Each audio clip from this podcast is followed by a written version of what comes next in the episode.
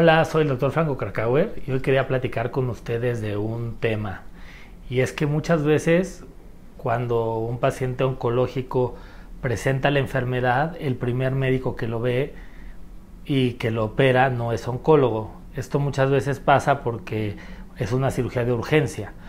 Por ejemplo, un paciente que tiene un tumor que obstruye el intestino, el estómago o algo, llega de urgencias a un hospital, está obstruido y hay que operarlo y bueno, el cirujano eh, que está ahí no tiene, no es especialista en oncología, lo opera, no es que haga las cosas mal, pero no se hace la cirugía adecuada, simplemente se hace el, procedimiento de urgencia de ese momento para salvarle la vida al paciente.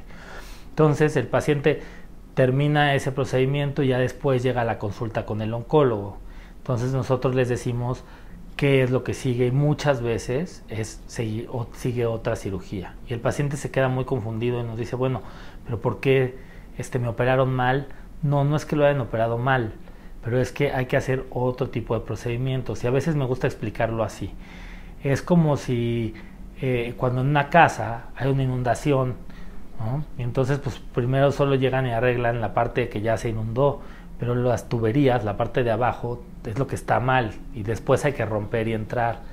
Exactamente eso pasa con, en oncología. Hay muchas partes donde también el tumor pudo estar y aunque ya quitaron el tumor, después hay que abrir y meterse a las, a las partes de abajo donde están las venas, las arterias, los ganglios, digamos a las tuberías, y entonces darse cuenta si ahí también hay enfermedad, quitar los ganglios, analizarlos y poder así hacer una cirugía más completa, sacar hasta dónde pudo ir la enfermedad, aunque no se ve, ahí puede estar. Entonces es lo que a veces hacemos, llamamos como linfadenectomía o resección de ganglios.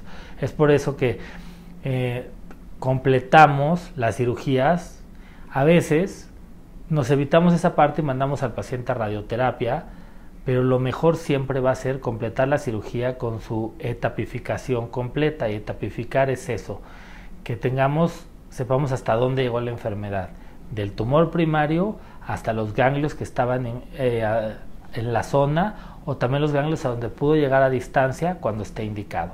Entonces no se preocupen si a veces los tienen que operar dos veces, a veces es lo que se necesita hacer para determinar hasta dónde está la enfermedad, para conocer qué etapa tienen y entonces qué tratamientos extra van a necesitar o si ya con eso fue suficiente para poderlos curar. Te invito a leer mi libro Bendito Cáncer, donde comparto estrategias, tips y reflexiones que pueden ser la diferencia en el manejo médico, emocional y espiritual de la enfermedad.